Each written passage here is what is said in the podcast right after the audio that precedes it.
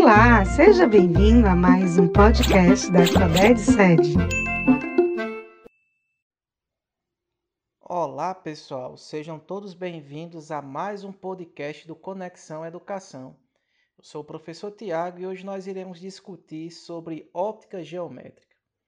Por questões didáticas, a óptica é dividida em dois grandes blocos de estudo, que é a óptica física e a óptica geométrica.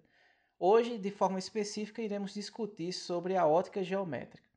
Então, é, a ótica nada mais é do que o ramo da física que estuda o comportamento da luz e fenômenos associados a ela. Então, a discussão sobre o comportamento da luz foi grande, foi tema de grandes discussões ao longo dos anos. É, Isaac Newton, por exemplo, era um dos cientistas que acreditava que a luz era formada por pequenas partículas já existia outros pensadores que achavam que a luz na verdade se comportava como uma onda eletromagnética. Hoje nós sabemos que a luz ela possui dois comportamentos. Ela possui o comportamento ondulatório e possui o comportamento corpuscular, ou seja, também é formada por partículas. Então a luz ela possui um comportamento dual. Ora é onda, ora é partícula. Então, de forma específica, no podcast de hoje, nós iremos tratar sobre a ótica geométrica.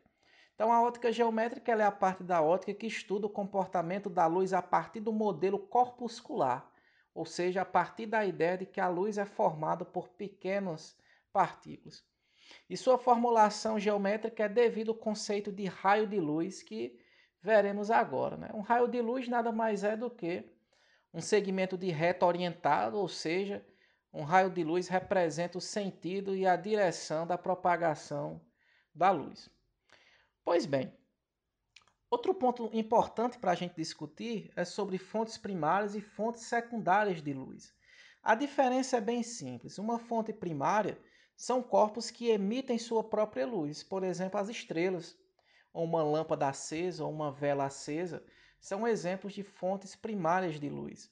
Já fontes secundárias são corpos que não emitem sua própria luz, apenas refletem. Por exemplo, a Lua.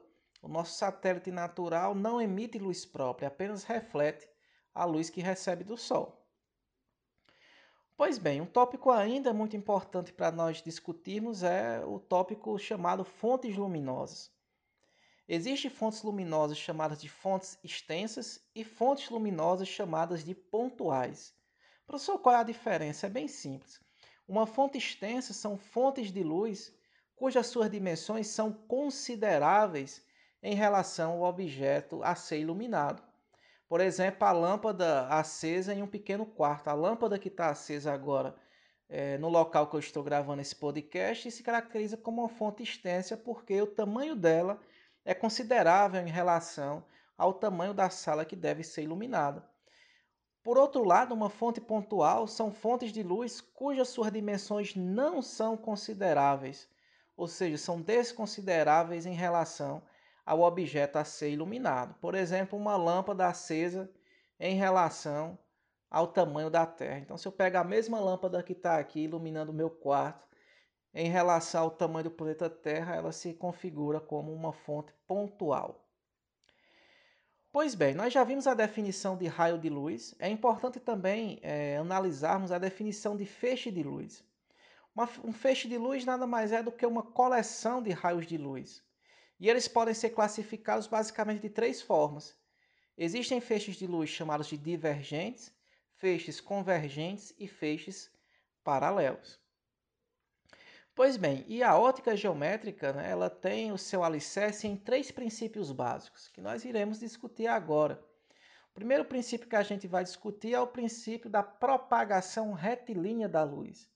Esse princípio nos diz que em meios homogêneos e transparentes a luz se propaga em linha reta. Esse é um princípio é, muito importante da ótica geométrica. Segundo princípio que a gente vai discutir é o princípio da independência dos raios luminosos. Esse princípio nos diz que a trajetória de um raio de luz não se altera quando mesmo cruza com outros raios. Ou seja, a trajetória que um raio de luz descreve independe de outros raios de luz que o atravessam. E o terceiro e último é o princípio da reversibilidade da luz. Esse princípio nos diz que a trajetória de um raio de luz não depende do seu sentido de propagação. Por exemplo, quando você olha para um espelho e você consegue ver a imagem de alguém nesse espelho, é sinal que se essa pessoa também olha para o espelho, ela consegue te ver. Por quê? Porque a trajetória de um raio de luz não depende do seu sentido de propagação.